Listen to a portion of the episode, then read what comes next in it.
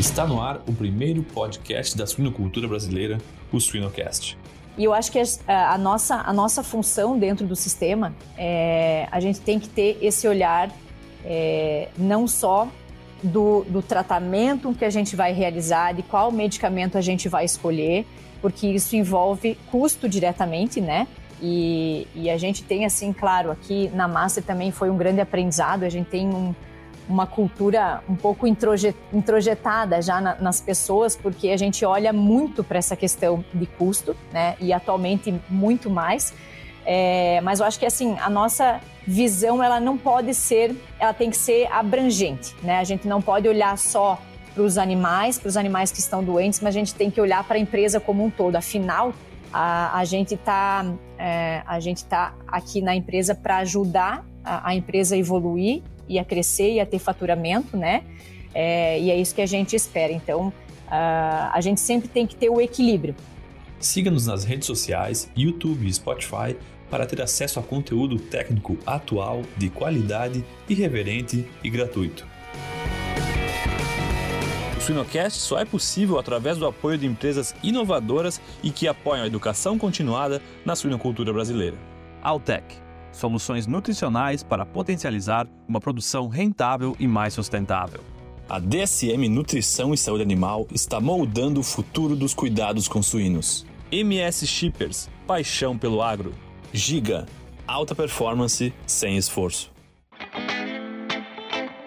A Seva é um dos principais players no mercado de saúde animal atuando com inovação e responsabilidade, buscando soluções de saúde inovadoras para todos os animais, contribuindo para o futuro de nosso diverso planeta, moldando cada solução de acordo com as necessidades e desafios do mercado consumidor e compartilhando conhecimentos de alta qualidade. Para não perder nenhuma novidade, siga a Seva Saúde Animal no Instagram, arroba Seva Suínos Brasil.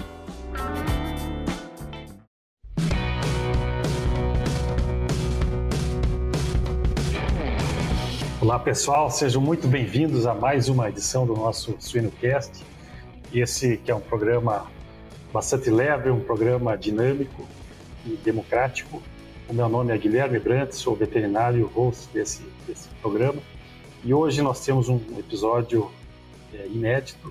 Hoje nós vamos falar sobre a rotina, o dia a dia de um, de um sanitarista, né, um veterinário sanitarista. Como que é o dia a dia de um veterinário sanitarista?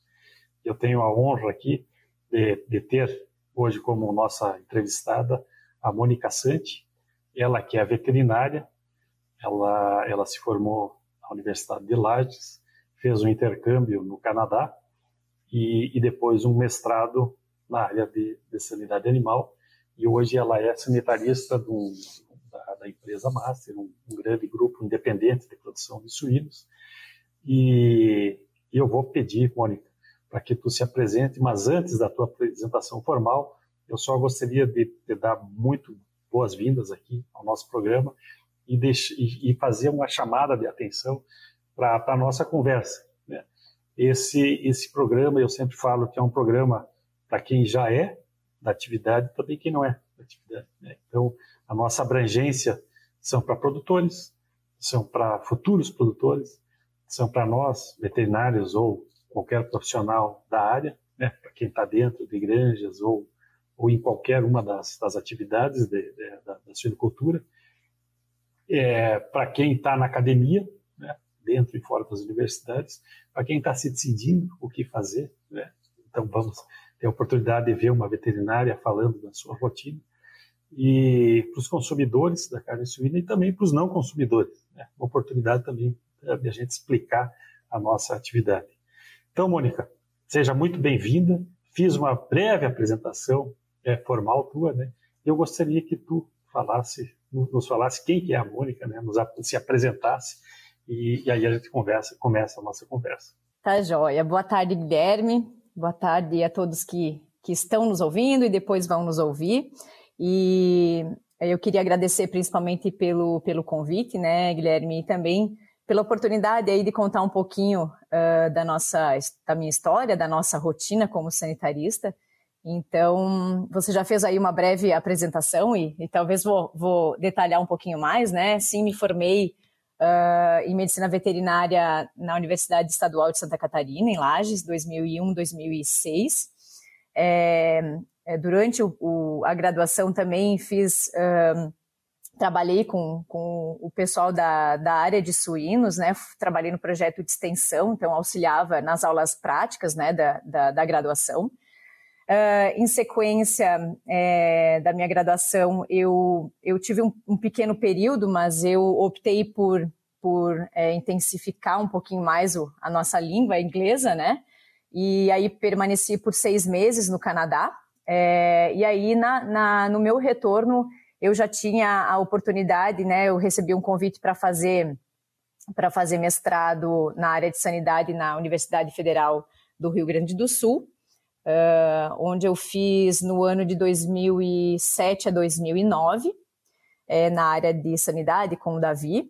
É, e na, na, ao terminar, né, no meu término do mestrado, uh, eu já é, ingressei, tive a oportunidade então de, de ingressar na, na, empresa Master Agroindustrial e iniciei na empresa em 2009, né, início de, de 2009, é, na assistência técnica. É, na época, e para quem me conhece, já eu sou daqui da região do município de Videira, e a gente é, não tinha vaga, né? A Master não tinha vaga de extensão aqui na cidade de Videira, e aí eu fui lá para a nossa regional é, de Papanduva, né, que a gente tem uh, uma unidade lá, né, que, que contempla aí basicamente 40% da nossa produção.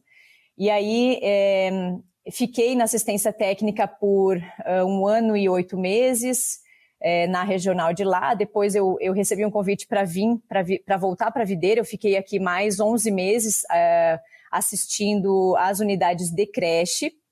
E aí no, no final da minha felicidade em Videira, eu recebi outro convite para é, trabalhar na regional de novo de, de Papanduva, é, na gerência, na supervisão de equipe técnica, né, de campo. Então, por lá eu fiquei na, por mais quatro anos é, na, na, supervisão de, da equipe técnica. E é, depois desse período, eu retornei para Videira, fiquei aqui na Granja São Roque por aproximadamente um ano fazendo algumas avaliações. A gente ainda não tinha um, um setor de P&D, uh, e aí na época o Rafael aqui pediu para a gente fazer alguns trabalhos lá na São Roque, então eu fiquei por aproximadamente um ano, um ano e pouquinho. E, uh, e na sequência eu recebi um convite para assumir a área de sanidade uh, aqui, por, porque o, o o sanitarista que estava conosco, né, ele, ele teve outra oportunidade e aí uh, eu acabei assumindo há, oito anos atrás a área de sanidade. Então, atualmente eu estou uh, nesse desafio aí há oito anos aqui na Master. Muito bem, muito legal, muito bom é, ver uh, a tua história aqui. Eu já anotei quatro coisas aqui para a gente para a gente falar. Vamos lá. E, mas o, o, uma coisa que eu não anotei, mas uma, uma curiosidade minha, Mônica. É, da onde, é, tu falou que tu é de videira, né? Da onde que veio esse interesse é, pela veterinária, da onde veio o interesse específico pela, pela né? E o, o que te fez tornar, se tornar uma veterinária é, é, Guilherme, isso é, é, bem curioso, porque eu, eu, comentei esses dias até com alguns colegas que é, eu, eu, até os meus 14, 15 anos, eu não sabia para que lado eu, eu ia. Mas eu sempre estive, uh, minha família, né, sempre estive no meio de uma família que, é, desde de quando eu era criança, sempre mexeu com produção. Né? Eu tive, tive, tive tios é, que sempre trabalharam nessa área. É, minha família, meus, meu pai principalmente, né, sempre trabalhou na área de, de suinocultura também. E eu acho que isso, é, quando você vivencia é, desde pequeno dentro da tua família, você acaba é, de uma forma indireta se envolvendo né, com, uh, com, com, com, isso, né, com, a, com essa área, com o setor. Então, durante a graduação, como uh, Videira sempre por, proporcionou uh, estar perto de agroindústrias, né, é, e a área de avicultura e suinocultura eram áreas que eu sempre trazia é, para dentro da faculdade, porque naquela época a gente tinha um período é, menor é, que a gente podia fazer os estágios extracurriculares. Naquela época não era tão é, não era, era, não era tão burocrático, é, digamos assim. E aí, é, férias, de, férias de início de ano, que era um pouco maior, férias mais curtas de, de, de metade do, do ano, uh, eu tentava conversar com o pessoal e, e agendar uh, os meus estágios. Então, todo ano eu estava ou a gente estava ou em granja uh, de aves ou de suínos, e aí eu fui me envolvendo ao longo, ao longo do, desse período. E aí, claro, né, é, teve sim a participação, acho que da família, para eu poder ingressar né, na, na faculdade de veterinária. E também por estar aqui nessa região, sempre ter visto meus pais, meus tios se envolvendo nisso, então com, tenho certeza que, que isso também me ajudou é, nessa minha escolha. Muito legal. Para mim é uma satisfação por ter sido colega do teu pai do teu tio também, né? e, e, conhecer toda a família, e, e, isso eu acho que é um, é um, é um fato importante, né, Mônica e para todos que nos escutam aqui. Essa, esse exemplo, né, que se passa para os filhos ou, ou, que se passa para a família de coisas boas e certas que estão sendo feitas que, que acabam é, sendo fundamentais na decisão de uma futura profissional. Mas quando tu fala aqui agora as questões que eu anotei, né, eu gostaria que tu deixasse claro para quem não não é especificamente da área é, o, o que, que, é um sanitarista. Né? Quando tu falas que tu é, tu, tu é da, da, regional A, regional B, Papanduva, Videira, nós estamos falando em quantas matrizes, né? ou enquanto qual que é o abate, né? É, tu, o que está na tua mão, né? Quantos animais estão na tua mão? E antes que tu responda, o que eu anotei aqui que eu acho que foi muito bom tu já começar assim, eu anotei três coisas muito importantes, né? A respeito do independente se é veterinário, independente da, da, da qual for a, a, a, posição do veterinário, né? A primeira coisa que tu falou, que tu acompanhava ou tu era responsável por aulas práticas, né? Então, da gente se interessar pela prática e interessar em ensinar. Né? Então, a gente tem essa, essa possibilidade durante a graduação, a graduação de repassar uh, ensinamentos, às vezes pouco, pouca coisa que a gente sabe no começo de carreira, mas pode repassar. Então, a primeira coisa que tu falou, eu achei importante isso. A segunda questão, que tu foi para fora para aprender a falar, né? e acredito que agora tu vai ter que dobrar a língua de novo para um espanhol, né? e, e, e, são coisas importantes, né, que, que tu fez durante a tua graduação, a tua formação. E a terceira coisa, a mobilidade, né? Ah, vamos para Pataduva, vamos para qualquer é, local que a, a, disponibilidade pela mobilidade, né? E que te trouxe, que, que, que te trouxe aonde tu está, né? Então eu gostaria que tu explicasse assim, porque às vezes nós veterinários falamos, não, ele é sanitarista, mas para quem não é do, do ramo, para entender né, exatamente o que, que a gente está falando.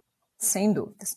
É, Guilherme, assim, é, eu acho que muito, eu fui assim muito, muito privilegiada nessa questão é, familiar e a, a, talvez a, a, escolha né, para a área da veterinária, porque eu lembro, é, eu sempre tive um, um, primo que também fazia veterinária na época e a gente morou juntos, né? Então ele já estava da metade em diante pra, da graduação e quando eu passei, eu acabei indo morar com ele.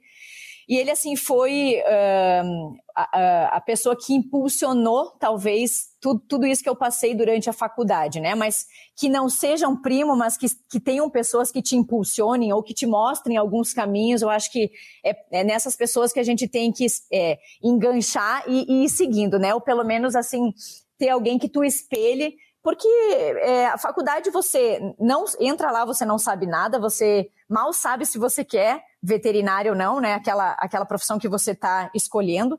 Então, isso assim favoreceu muito o meu caminho, porque é, além das aulas que eu fazia, esse meu primo também era. É, também trabalhava com o professor nas aulas práticas e ele pediu se eu queria iniciar. Então, desde o primeiro semestre, eu já comecei a conhecer um pouquinho do setor, como ele trabalhava, uh, o que se fazia lá. E eu lembro, a gente tinha pouquíssimos animais.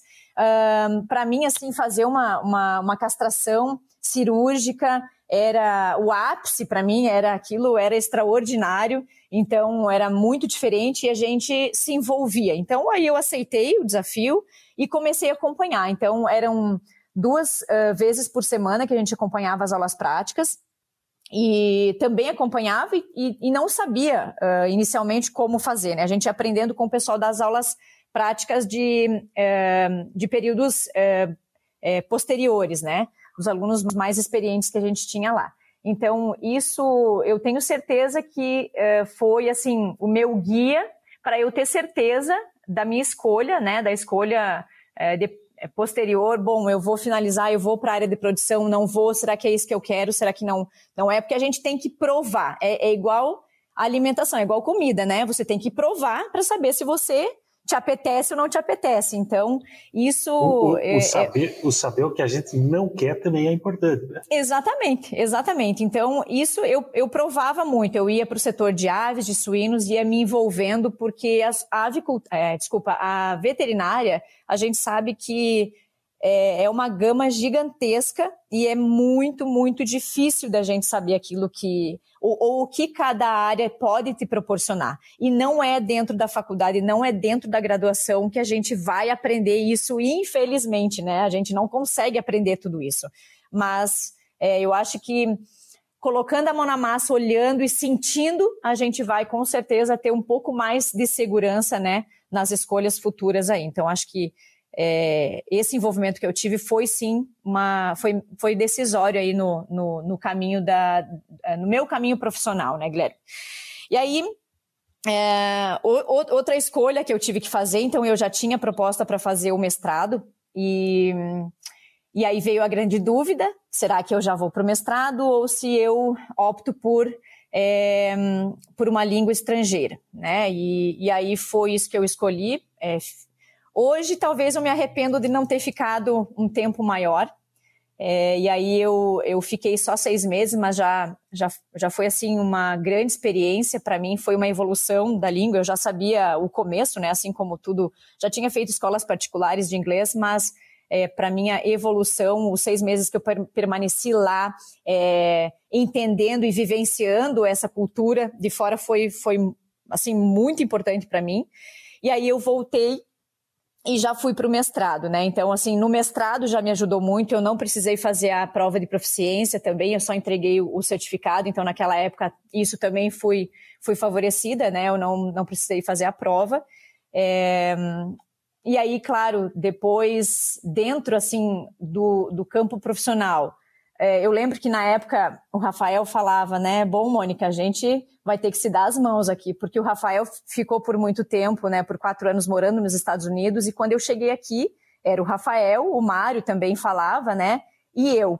Então, e aí depois eu tenho até uma história, né? Que, que eu fui envolvida justamente nesse fato, né? Eu, eu quando eu estava na regional lá de Papanduva, é, eu acabei me envolvendo com o pessoal é, que veio montar uma peletizadora e essa peletizadora era chinesa, e eles ficaram lá por três meses e não tinha ninguém para se comunicar com eles. Então era, eu acabei sendo a ponte entre os chineses que falavam uh, inglês com sotaque absurdo. Eu morei no, no Canadá, inclusive com uma pessoa que era filipina, mas o sotaque, para quem conhece sotaque asiático, é extremamente complicado.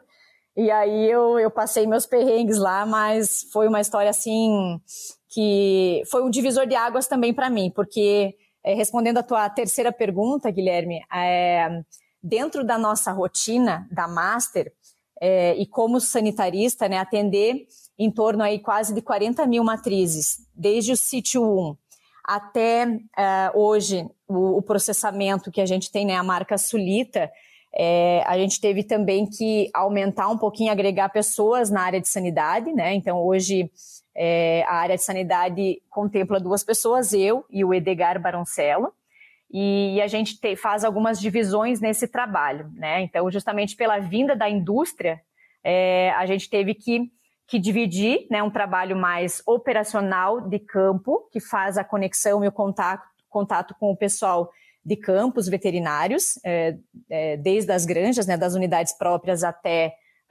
um, a, o, o, campo, a terminação, que o Edgar faz essa ponte. E aí, a parte um pouco mais estratégica da área de sanidade, é, que também engloba aqui na Master biosseguridade e bem-estar animal, a gente um, divide, né? Então, a parte mais estratégica fica comigo, é, acompanhamento de monitorias e indicadores na indústria, é, atendimento de fornecedores, é, é, é programas de, e protocolos é, da área de sanidade, então, tudo isso que envolve, uh, tudo isso que envolve campo e, e, gestão de indicadores, a gente faz essa separação, mas sempre há um envolvimento é, do, do corporativo, que, que são apenas cinco pessoas. Então, para nós, assim, é muito fácil a gente decidir alguma coisa, porque a gente senta com o nutricionista, com o gestor do, das unidades próprias de produção, a gente senta com o gestor é, das parcerias e, e, a gente consegue é, olhar as nossas demandas, os nossos problemas, alinhar de uma forma muito, muito simples e fácil, né? Então, é, é mais ou menos assim que, que, que, a gente trabalha na área de sanidade. O, traduzindo 40 mil matrizes, nós estamos falando aí de um, um milhão de animais por ano, mais ou menos. Isso mesmo, Guilherme. A gente. Está tá na tua caneta um milhão de animais aí a, a Isso aí, exatamente. São números bastante significativos e eu acho que quando tu, tu fala aí dessa, desse envolvimento e também a decisão né, e a responsabilidade de, de, de uma decisão pro, pro, pra, financeiramente ou, ou, socialmente e ambientalmente né, para todas as pessoas que impactam. Hoje, hoje são qual que é o número de integrados ou quantas famílias estão envolvidas nesses 40 mil fêmeas, nesse um milhão de, de animais produzidos por ano? A, a, nossa parceria hoje, Guilherme, ela, ela passa de 320 é, produtores, né? É, se eu é, me atualizei aí, 300, 320 produtores, se, se não me falha a memória. Então é um envolvimento uh, direto aí com eles de uma, de uma forma bastante intensa, né? De, deixa eu te perguntar, de, eu, depois eu gostaria que tu explicasse um pouco das, dessas palavras que tu falou, mas deixa eu te perguntar. É, 2000 e, e, quando tu entrou 2009. Ou, quando tu, ou quando tu assumiu a posição é, de sanitarista, é, teve alguma expansão? Tu participou de algum desenho de granja, algum algum algum projeto desses ou, ou, ou não chegou a pegar? Não, a gente não. Assim, a gente pegou o projeto aqui da indústria. Então, eu, eu fui. É, assim, expansão eu peguei andando, né? Mas eu fui a primeira veterinária mulher na extensão lá em Papanduva na época. Então, assim, a gente enfrentou alguns preconceitos, né? Porque o pessoal não tinha também muita cultura da produção de suínos lá. Mas expansão mesmo e acompanhamento desde 2000 e 9, é, desculpa, 2019, 2019 aqui com a nossa indústria. Então, esse aprendizado com geren, gerenciar indicadores de, de, de, produção, a gente acompanhou, né? Então, aqui... Mas, mas eu, eu, chamaria atenção, assim, pro, olhando para o dia a dia do sanitarista, né? Sim. A, a, olhando desde a da, da implantação, por exemplo, desses sistemas. A IN19, que trata de localização de granja, de, de vizinhanças, é, todo, toda essa questão importante, né, que está na mão não só de quem, de, de quem tem a ideia da, da, da, expansão, mas aonde localizar, as questões de biosseguridade, envolvimento que tem com órgãos uhum, estatais, oficiais, né? né? E oficiais. E aí sim a implantação da, da grande. E, e, aí quando tu fala dessas responsabilidades, é, se tu puder explicar é, o, o, sanitarista não é um, um, um, tomador de decisão de, de medicar animais. A, a, última questão que o sanitarista quer é tratar com, com enfermidade. Né? Exatamente. Então, eu, eu, eu, gostaria que tu falasse nessas questões de, preventivas que tu fala, tu, tu, tu, tu chamou a atenção da biosseguridade, se tu puder dar uma pincelada também nas monitorias que tu falou da, da indústria, né? Então, assim, o que, o que chega segunda, Tu, tu chega segunda-feira, eh, os teus dias não são iguais, né? Com não. certeza. Mas dentro de uma semana, o, o, a gente está falando do dia, dia do, do, do, sanitarista, mas o que, que seriam um, um, os, os, pontos não negociáveis aí da tua rotina, né? Da tua uhum. assistência ao pessoal? Então, Guilherme, assim, é, dentro da, da, do nosso dia a dia, né, como, uh, como de sanitarista, a gente, é, o que mais a gente tem que prezar é, é pela prevenção, porque a gente pensa que tudo que vem fora, que desvia, né, daquilo, uma, qualquer doença que, que desvie durante a tua rotina, ela foi, ela teve um motivo ou teve alguma falha durante, é, durante o, o, o caminho, né? E a área de sanidade, ela, ela foca muito na, na biosseguridade, então é um trabalho constante que nós temos que fazer, né, com a equipe técnica principalmente, quando a gente sai para uma visita, de, de a gente ter um pouco esse olhar na biosseguridade ou aquilo que a gente pode impactar no dia a dia do produtor para que a gente possa prevenir que a gente não precisa estar lá amanhã por um problema entérico ou um problema respiratório, né? Então, isso também é, faz parte do nosso trabalho como, como sanitaristas, é, porque é, é, claro, a, a rotina do, do, extensionista é um pouco diferente. Ele está, ela está voltada muito mais ao desempenho do lote, a evitar doenças, mas ao mesmo tempo é, é, a gente acaba entrando na rotina e deixando de ter esse olhar né, da, da prevenção. Então, esse assim é um dos pontos que nós, na área de sanidade, e o Edgar, principalmente, quando faz esse link é, da operação, né, assistência técnica e sanidade, a gente precisa sempre estar é, olhando para esses pontos, né?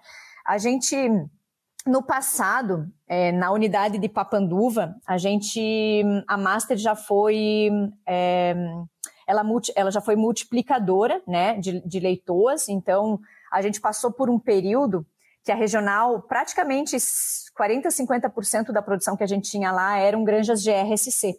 Então, as granjas GRSC, que são as granjas certificadas, né, pra, são reprodutoras certificadas, a gente tem que ter um olhar muito mais voltado para essa questão de biosseguridade, né? A gente segue um checklist, porque existe um envolvimento muito grande dos órgãos oficiais, né, principalmente SIDASC, Ministério, é, que fazem o acompanhamento da saúde desses plantéis, até porque essa reprodutora, mais cedo ou mais tarde, ela não vai mais estar no nosso plantel, ela vai estar em outro plantel, em, outros, em outras empresas, em outros lugares, né? Então, é, olhando por esse ponto de vista, é, é, assim, é um dos pontos mais importantes hoje, seja sejam granjas de RCC ou não, a gente ter esse olhar para a biosseguridade, né? Fazer se você não tem, mas buscar um checklist que faça com que você consiga olhar esses pontos, né, é, que são não negociáveis, que você precisa trabalhar no dia a dia, porque você sabe que se você não controlar aqueles pontos de biosseguridade, você pode ter impactos é, na, na saúde dos animais de uma forma muito mais intensa. E aí, claro, a, a, gente acaba agregando custo em tudo isso, né? Porque você precisa lançar mão é, de medicamentos para poder controlar é, aquelas doenças e também minimizar o impacto no desempenho zootécnico, né? Então, esse olhar a gente tem, tem que ter para que a gente é, melhore a biosseguridade e não tenha um impacto tão, tão forte no custo é, do animal produzido, né? Então, hoje a gente sabe aí da importância do custo de, de, de produção de um animal, principalmente falando aí 70%, 80% do custo do animal é nutrição. Então, a gente precisa estar muito atento nessa questão aí, né, Guilherme? Interessante. O, tu estava comentando das questões de, de, de doenças e, e controles. É, na semana passada, é, a, gente, a, gente, teve no, no, congresso aqui em Porto Alegre, né, no Sinsui, e, e, e, teve uma palestra 20 anos de circovirose no Brasil.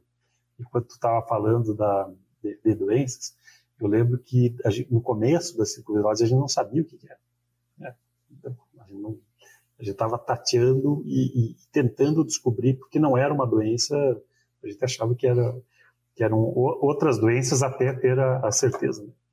É, eu gostaria que tu falasse se, tu teve, o, o, que tu teve de um desafio assim, que, que, que te tirou o sono com, com, com um pouco mais de, de, de, de de força Mais que o normal.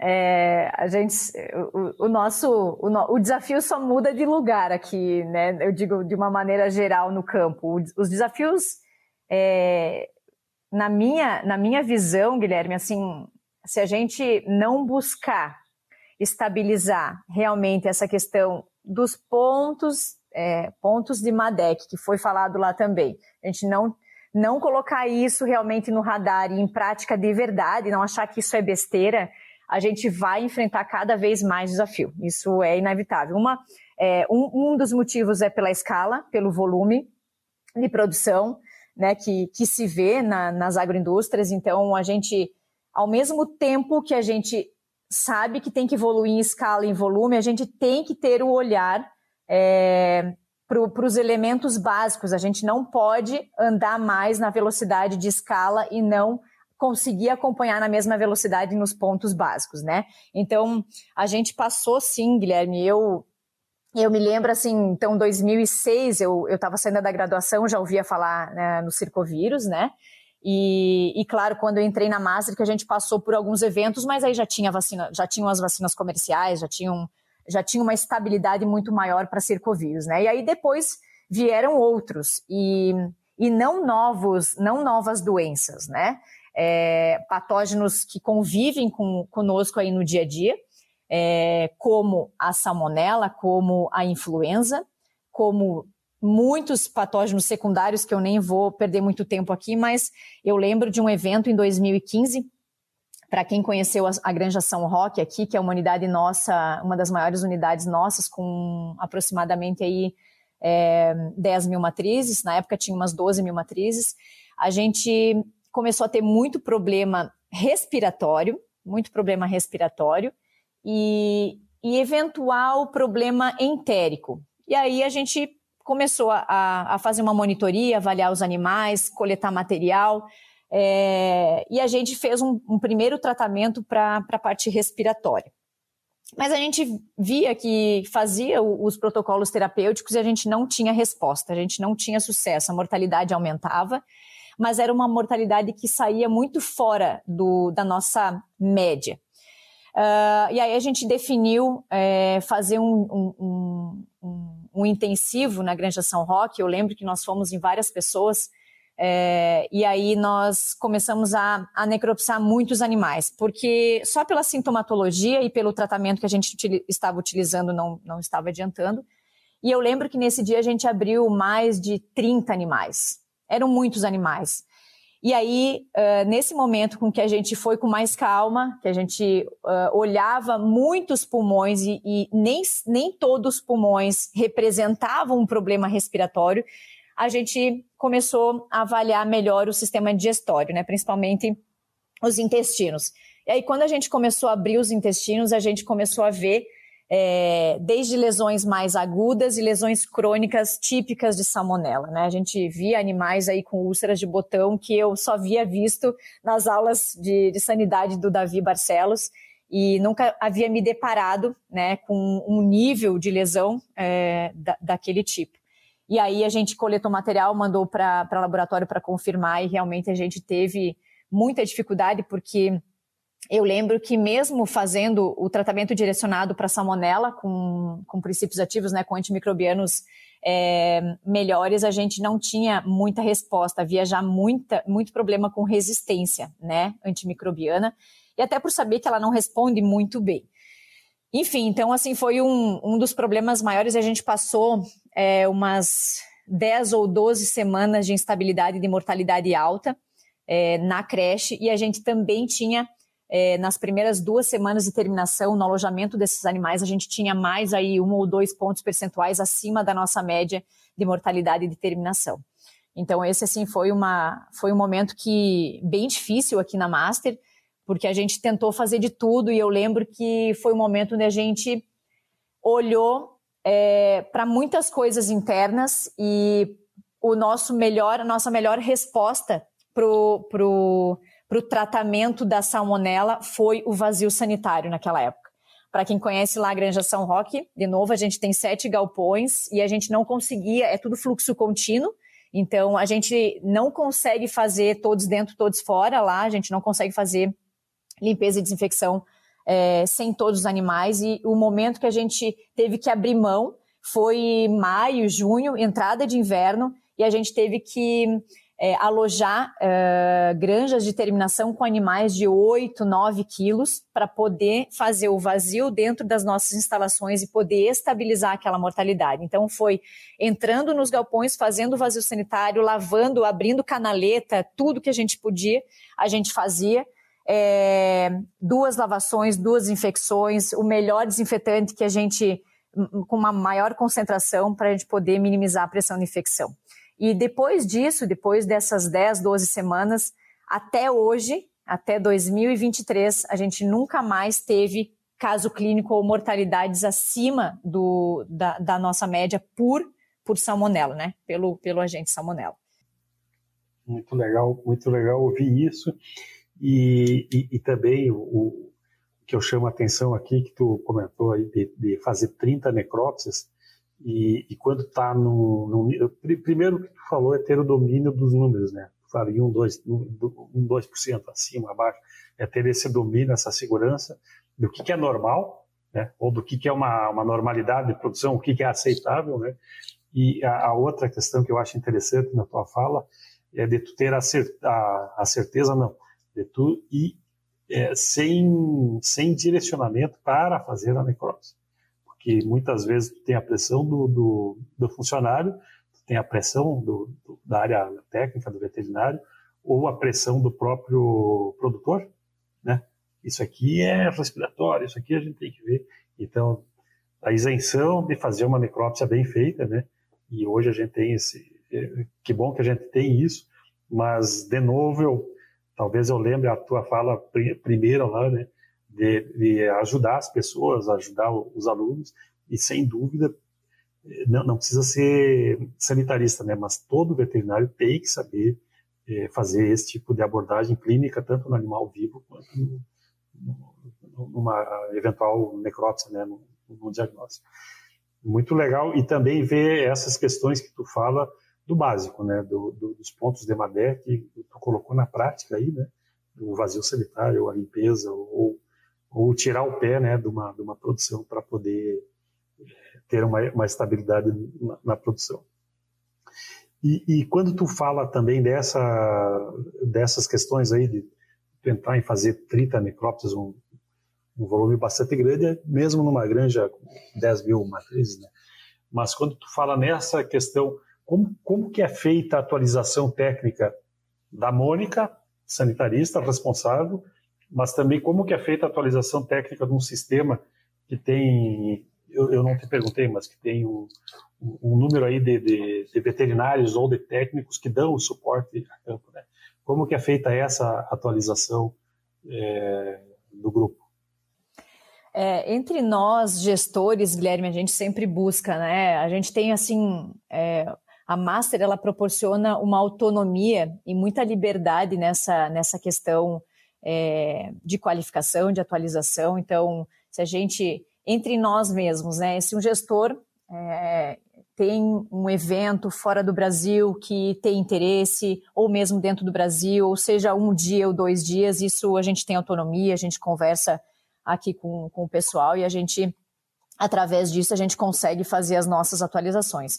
E claro, né, Guilherme, assim, é, é eu também tenho uma prática que dentro da, da empresa aqui, a gente também um, tem um período uh, dentro no, da nossa rotina que a gente busca é, a nossa própria atualização através de artigos, né? A gente tenta se envolver com, com autoridades, com professores, então a gente tem esse envolvimento justamente pelo, pelo campo ser muito dinâmico, a gente ter esse, essa rede de contatos, né, que para nós assim é muito importante também.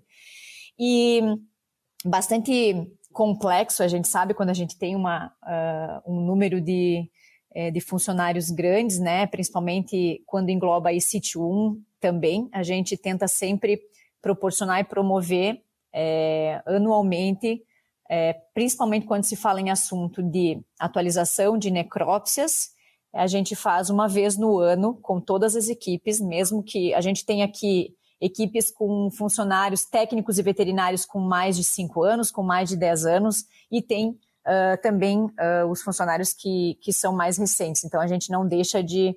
Se entrou hoje um veterinário novo no campo, a gente organiza é, para fazer essa reciclagem. Né? Então, como você comentou, para nós, ponto principal, reciclagem de necrópsia todos os anos é obrigatório, né, para as equipes técnicas, porque realmente, é, independente da maneira com que você abra um animal, que você pratique a necrópsia, uh, o mais importante é que você abra o animal.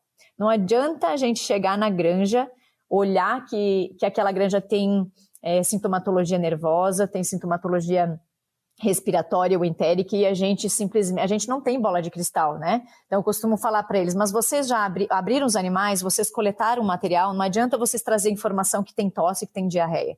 A gente precisa acima de tudo ver o que tem, o que a gente encontra de lesão. Porque eu falo, diante de vários desafios que a gente tem hoje, dizer que é uh, que o principal problema é uma batedeira, que é uma, é, é uma tosse, é uma diarreia, a gente não sabe. A gente precisa olhar as lesões, porque hoje a gente tem vários agentes envolvidos. A gente tem que cuidar um pouquinho com isso. E ainda mais alguns agentes virais praticando lesões idênticas a agentes bacterianos. Então, é, se a gente fica na dúvida quando a gente abre um animal, né, imagina quando a gente não abre um animal.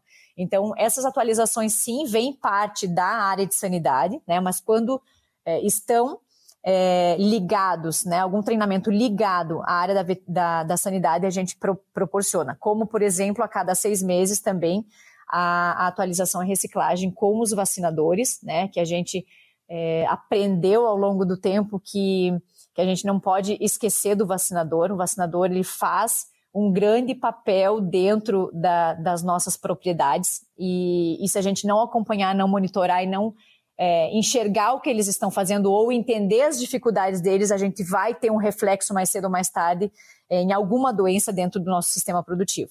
Então, a gente precisa sempre estar acompanhando e estar reciclando e auxiliando eles nessas, nessa, nesses, nesses treinamentos, né? Nesse sentido, o, objetivamente, o que é o, o esse acompanhar o, o, o vacinador?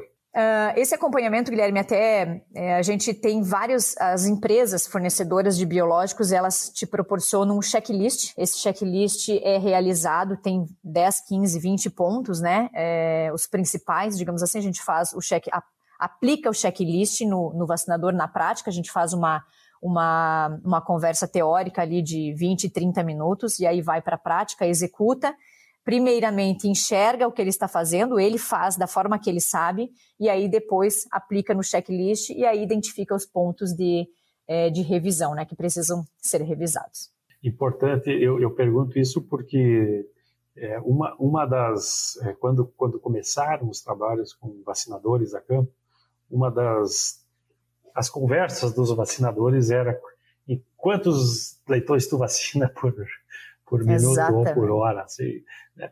e, e, que são coisas que, que têm que ser riscadas, né? Não, não, não, é quanto, mas qual que é a qualidade desse produto, a qualidade de agulha, a qualidade de, de e, e, muitas vezes a, se faziam reclamações de produtos, mas a, a velha palestra vacina e vacinação, ela sempre é atual. Exatamente, Guilherme. E, e, você falou assim o segredo. Eu acho que o segredo é, é olhar para a qualidade. É, a gente também tem que é, tem, tem que demonstrar isso para o vacinador que a gente não quer velocidade, a gente não quer número de leitões vacinados no dia. Se ele tiver que ficar três dias vacinando, com mais calma, a gente vai ficar. Então, isso a gente. E esse suporte e esse entendimento é, é, é, de nós, né? Nós temos que passar esse entendimento para o vacinador, porque eles não têm o conhecimento técnico que a gente tem, né? E qual é realmente o conceito de uma vacina? Por que tem que se fazer uma vacina? E de que forma tem que fazer uma vacina? Então eles têm que entender o conceito, né? Porque para eles, eles estão lá aplicando na prática e aí tá tudo certo, né? E não é bem assim. A gente tá, tá se encaminhando para o final aqui, Mônica, mas eu gostaria de uma breve, um breve comentário teu de um ponto que foi falado no congresso aqui em Porto Alegre, na, lá em Porto Alegre na, na semana passada, a respeito do impacto emocional sobre, as, de, de, sobre a, o, funcionário ou sobre o produtor de algumas vacinas, né? de algumas doenças. A gente está falando de vacina de algumas doenças. É, o circovírus, quando, quando veio, ele, ele aumentou. Eu digo assim, o Brasil teve um, uma certa vantagem que o circovírus começou na maternidade, que o impacto de, de quem precisava fazer os pontos de que estava dentro da, da, sua granja, né? E depois foi para migrou para a creche e para terminação. Mas a gente teve um impacto bastante grande né, de mortalidades. Hoje a gente tem um impacto bastante grande com, com prolapsos, seja quais forem aí, é, que, que, são cenas é, ruins de se ver e também mortalidade de, de fêmeas. É, os Estados Unidos ou a, América, a hemisfério norte, trabalha com PED, com PIRS, com, com doenças mais agressivas, né, virais, mas a gente já, já viu isso dentro de granjas, o, o impacto de, do prejuízo ou o impacto de ver animais numa situação ruim. Né? E isso está começando a se falar um pouco mais agora. Eu gostaria que tu desse só um, um comentário a, a, esse respeito aí, sobre a, a função também do sanitarista em, em, em explicar e falar e deixar essas questões mais claras, né, tanto para quem produz quanto quem, quem é responsável por sistemas. É, você tocou num ponto bastante importante, Guilherme, e dentro da nossa gestão, né, não só como sanitaristas, mas do ponto de vista sanitário, é, infelizmente, né, as doenças, de uma maneira geral, elas têm sempre um impacto muito grande, uh, é, tanto no desempenho quanto no, no, no, custo de produção, né? E como você falou, independente da doença, pode ser, podem ser os prolapsos, pode ser é, um problema reprodutivo que, que não seja é, de fato de fato infeccioso, é, e, e, eu acho que a, a, nossa, a nossa função dentro do sistema, é, a gente tem que ter esse olhar é, não só do, do tratamento que a gente vai realizar, de qual medicamento a gente vai escolher, porque isso envolve custo diretamente, né? E, e a gente tem, assim, claro, aqui na Master também foi um grande aprendizado, a gente tem um, uma cultura um pouco introjetada já na, nas pessoas, porque a gente olha muito para essa questão de custo, né? E atualmente muito mais. É, mas eu acho que assim a nossa visão ela não pode ser, ela tem que ser abrangente, né? A gente não pode olhar só para os animais, para os animais que estão doentes, mas a gente tem que olhar para a empresa como um todo. Afinal, a, a gente está é, a gente tá aqui na empresa para ajudar a, a empresa a evoluir ia crescer, ia ter faturamento, né?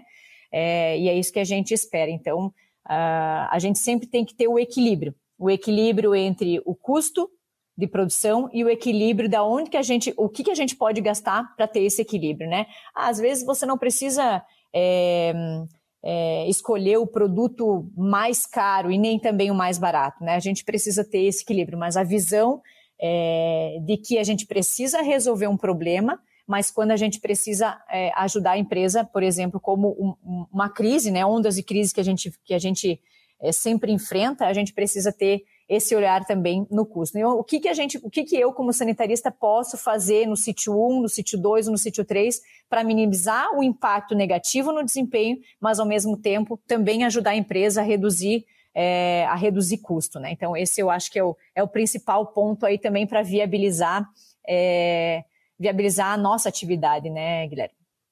Legal. Já pensou estar no top 1% da suinocultura? Acesse academiasuina.com.br e invista no seu conhecimento. O Suinocast só é possível através do apoio de empresas inovadoras e que apoiam a educação continuada na suinocultura brasileira. Seva, sempre com você, além da saúde animal. Biodevá, resiliência por natureza. IPRA, construindo imunidade para um mundo mais saudável. Encerrando aqui, obrigado por, pela tua por, por essa última ponto para nos fazer pensar, né? Encerrando aqui um ponto mais leve, Mônica. A Mônica fora da, da, da, da sanidade ou alimentando a alma aí para poder enfrentar melhor a sanidade. O que, o, qual que é o teu momento de lazer? Qual que é o teu momento mais zen aí, Mônica? É, eu gosto muito, para quem me conhece, né, Guilherme, meu, meu hobby principal aí, eu não sou é, amadora e nem devoradora de livros, eu gosto de ler, mas eu sou amadora e devoradora de esportes. Eu acho que é, esse fora da master é o meu grande equilíbrio, né? E hoje as pessoas precisam cada vez mais é, pensar é, nesse, nesse momento de equilíbrio físico, mental, né? Separar a vida pessoal da profissional, ter um tempinho aí para praticar esportes, ter um momento de, de lazer para ler o, o, o, o seu bom livro. Mas eu gosto muito porque quando eu tô praticando esportes, eu realmente é um momento que eu desligo meu celular, é, deixo ele em casa, eu perco ele de vista e, e, esqueço, assim, é o momento que eu tenho para dissipar as minhas energias é, do dia, né, as, as, as, boas, as ruins, e é o momento que eu tenho, sim, para poder é, descansar um pouco é, mentalmente, né, então eu gosto muito de praticar esportes. Muito legal. Eu também gosto de, de esportes e, e, e, e, agora o pessoal aqui em casa já não pergunta mais, mas eles perguntavam, ganhou? Eu falei, ó, tem uma fase que, que... Que a gente não ganha mais, a gente ganha perder, com a saúde. O ganhar e perder é, é, o, é o de menos, né? O mais importante é, ir, é ter, ter ido ao, ao jogo. Mônica, muito obrigado pela tua, pela tua, pelo teu dia a dia aqui do, do sanitarista e foi, foi muito legal a nossa conversa. E encerrando aqui, eu, eu, eu deixo para uma, uma consideração final aqui, para uma palavra tua é, a respeito aí da, do nosso bate-papo.